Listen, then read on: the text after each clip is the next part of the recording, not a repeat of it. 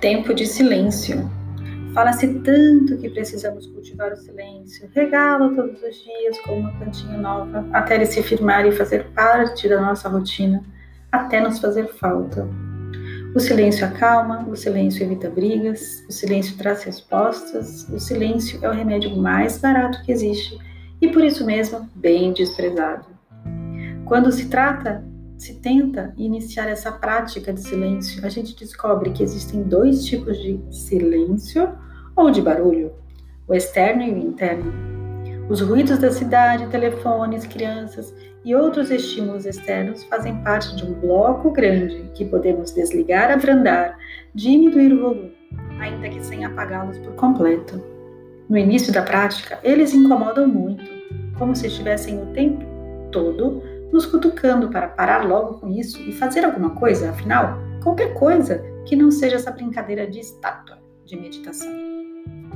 Os corajosos, obstinados, que mantêm a disciplina e continuam na prática, nem que seja por poucos minutos ao dia, percebem que o barulho das coisas e das pessoas é o que menos incomoda.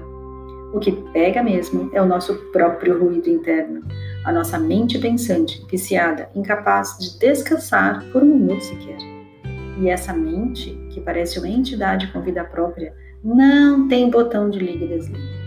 Você, lá no fundo, desejaria que o telefone tocasse ou que alguém o chamasse. Poderia ser algo urgente, afinal, não é? Então, você teria uma boa desculpa para levantar e pronto, acaba logo com isso. Que alívio! Esse silêncio em que ficamos a sós com a gente mesmo é fundamental para a saúde da mente e do corpo. E mesmo com todos os benefícios da meditação divulgados por vários mestres, terapeutas e praticantes, a maioria das pessoas resiste. É preferível entregar-se a fórmulas prontas e fáceis que não exigem mudanças internas ou autodisciplina e continuar colocando a culpa nos nossos dilemas e dores, ou na falta de tempo, na, no trabalho ou na família.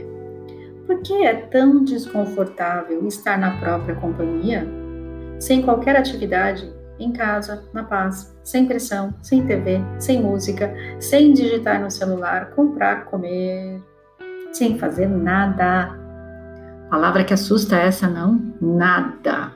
A gente mesmo não se aguenta, mas os outros têm obrigação de nos aguentar. Hum. Vivemos num mundo de conexões instantâneas e rápidas para quem tem 4G, 5G, com qualquer parte do mundo e bem desconectados da nossa própria essência, de quem somos de verdade. E ninguém vai nos dar essa resposta. A busca é de cada um, única, pessoal e intransferível.